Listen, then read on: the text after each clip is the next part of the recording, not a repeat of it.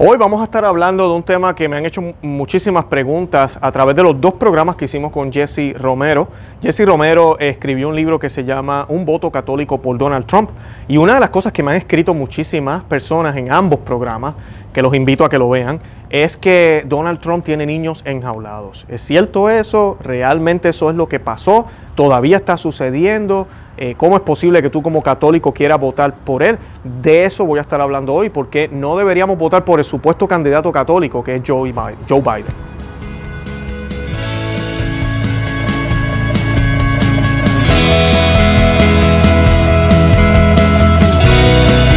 Bienvenidos a Conoce, Ama y Vive tu Fe. Este es el programa donde compartimos el Evangelio y profundizamos en las bellezas y riquezas de nuestra fe católica. Les habla su amigo y hermano Luis Román y quisiera recordarles que no podemos amar lo que no conocemos y que solo vivimos lo que amamos. En el día de hoy les voy a estar contestando esta pregunta que muchos me han hecho. Si realmente eh, Donald Trump eh, tiene niños enjaulados ahorita mismo, está separando familia, que cómo es posible que él se canta pro vida, va a las campañas pro vida, fue a la marcha, el primer único presidente que ha ido a la marcha pro vida en Washington y pues eh, y todas las leyes que ha aprobado, pero eso es todo por voto, porque mira lo que ha hecho con los niños. De eso voy a estar hablando hoy eh, con, con data, inclusive de un periódico que no es conservador, pero cómo ellos chequearon lo que dijo recientemente la esposa del expresidente o presidente, como le llaman aquí el presidente Obama. Antes de eso, yo quiero que hagamos un Ave María y la vamos a hacer en el nombre del Padre y del Hijo y del Espíritu Santo. Amén. Dios te salve María, llena eres de gracia, el Señor es contigo, bendita tú eres entre todas las mujeres, y bendito es el fruto de tu vientre Jesús. Santa María, Madre de Dios, ruega por nosotros pecadores, ahora y en la hora de nuestra muerte. Amén. Ave María, gratia plena, Dominus tecum, benedicta tu in mulieribus, et benedictus frutus ventris tui, Jesús. Santa María, Mater Dei, ora pro nobis peccatoribus, nunc erora mortis nostre. Amén. En el nombre del Padre, y del Hijo, y del Espíritu Santo. Amén.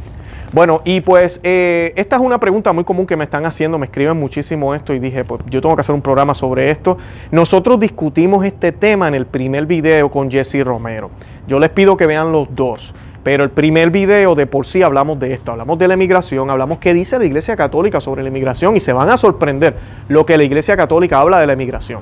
No es lo que lamentablemente se oye a veces de Roma. Derrumben todos los muros y dejen entrar a todo el mundo y hagamos una sola nación mundial. Todos somos humanos, nada de patria, nada de nación. La Iglesia Católica siempre defendió la patria, siempre defendió que cada país tuviera su cultura, tuviera su propia eh, peculiaridad, defendió esa diversidad que debe haber a nivel mundial. ¿Y por qué lo hizo? Porque cada familia es única. La familia de Nazaret era única.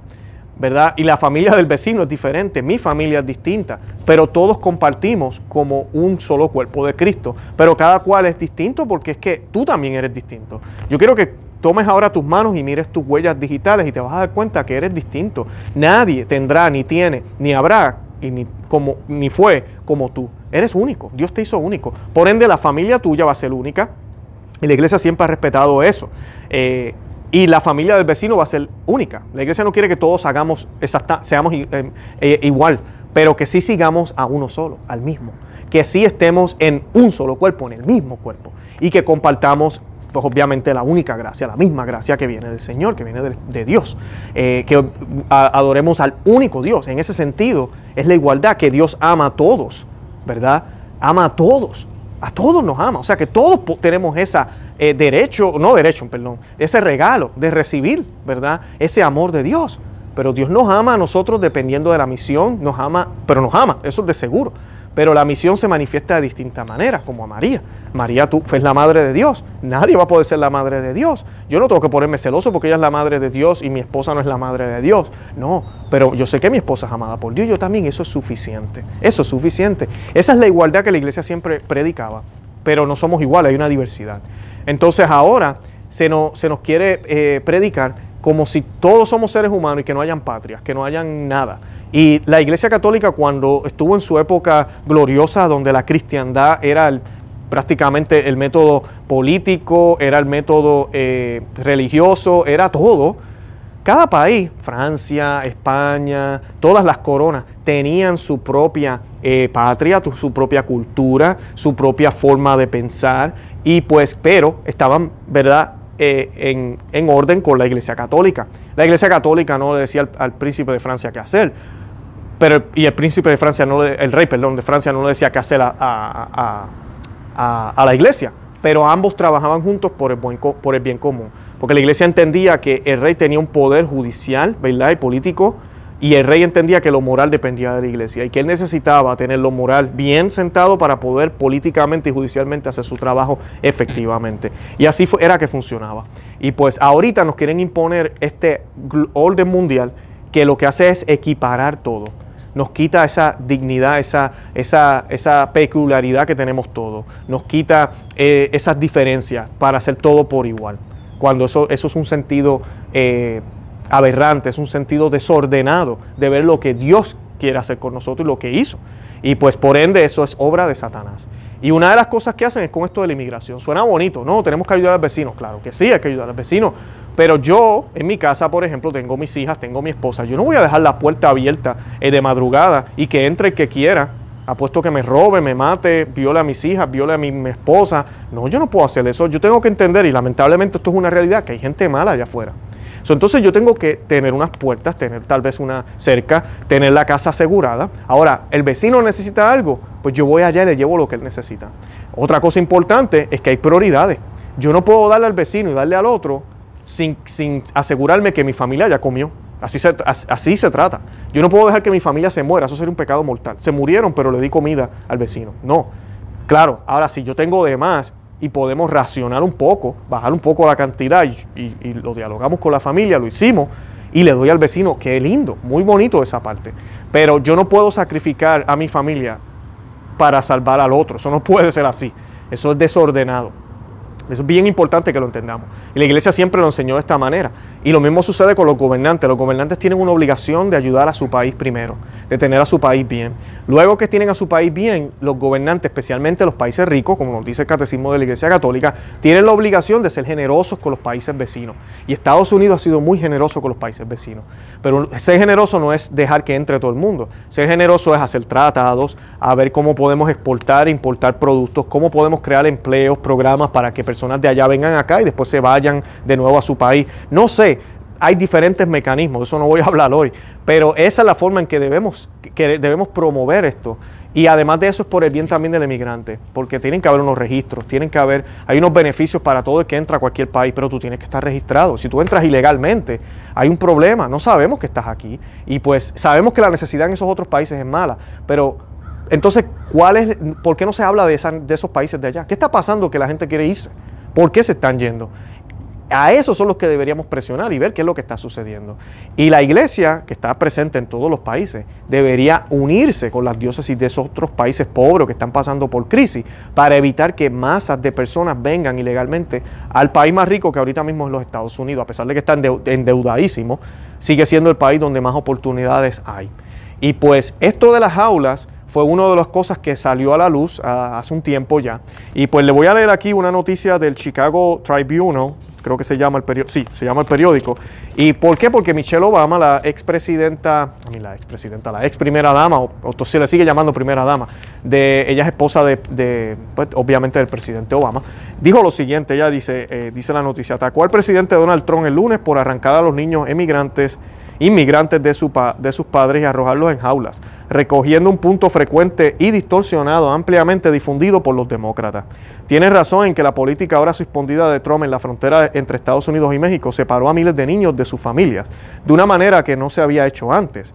Pero lo que no dijo es que las mismas jaulas fueron construidas y utilizadas en la administración de su esposo eh, eh, el presidente Obama, con el mismo propósito de retener temporariamente a los niños inmigrantes. Así que eso es importante saberlo y Jesse habla de esto en el video que hicimos. Estas aulas no fueron construidas por Trump y lo que está haciendo Trump no es una ley nueva como muchos pensaban. Esta ley ya existía y, las aulas fueron hechas en la administración del presidente Obama. Los que supuestamente quieren que todo el mundo entre, que eso no es cierto. Nos, tienen engañados a los, latinos. Y los latinos tenemos que quitarnos la venda de los ojos y darnos cuenta que este partido no es el mismo partido de los 90, de los 80. No lo es.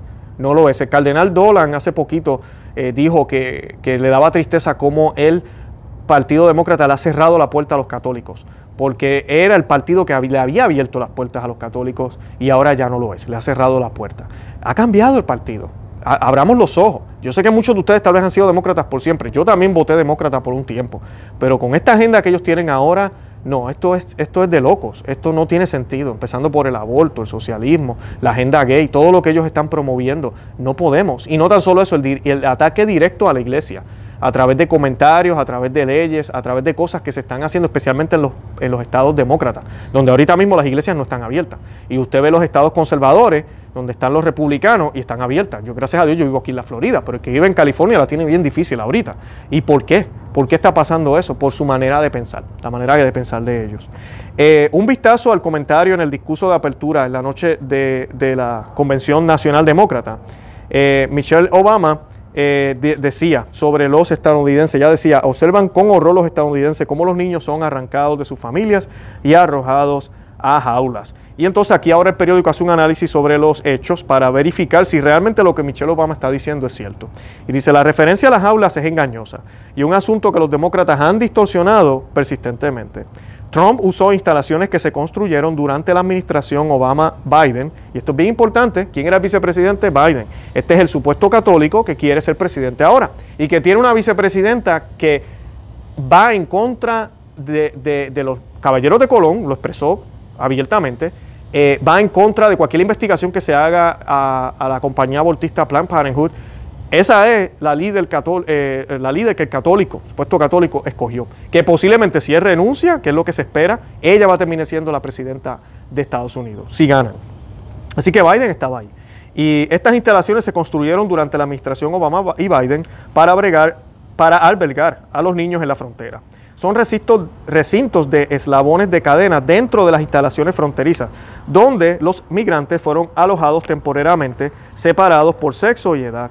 En el punto alguido de la polémica por la política de tolerancia, de cero tolerancia de Trump en la frontera, las fotos que circularon en la internet de niños en los recintos generaron gran indignación.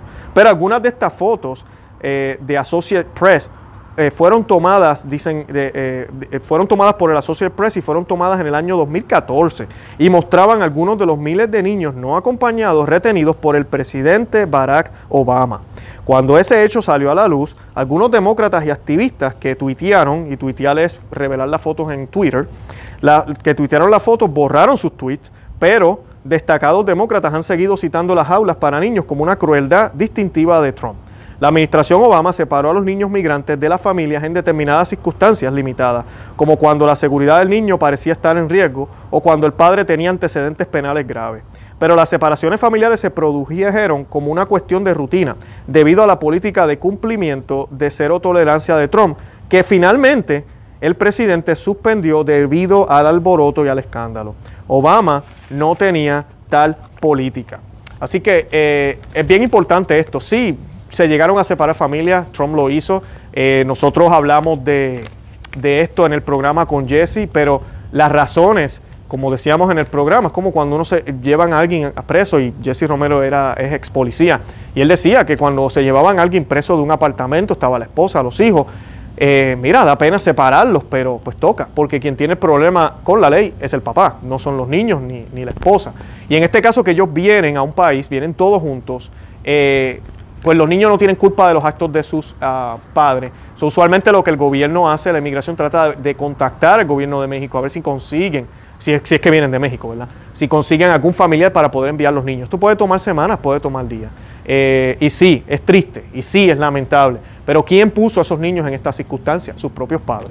¿Y quién puso a esos padres en esas circunstancias? Estos gobiernos corruptos que tenemos en nuestros países. Así de sencillo. ¿Por qué le vamos a echar la culpa al país rico que no tiene ninguna culpa, que ahora tiene un problema que tiene que manejar de una manera como ellos entiendan es mejor para poder salvaguardar la seguridad y el orden en su país y poder eh, ayudar a estas personas y si están ilegalmente, pues mira, enjuiciarlas, enviarlas de vuelta a sus países y hacer las cosas, ¿verdad? Pues ellos tienen que tomar la información, guardar un récord, porque estas personas pueden volverlo a hacer.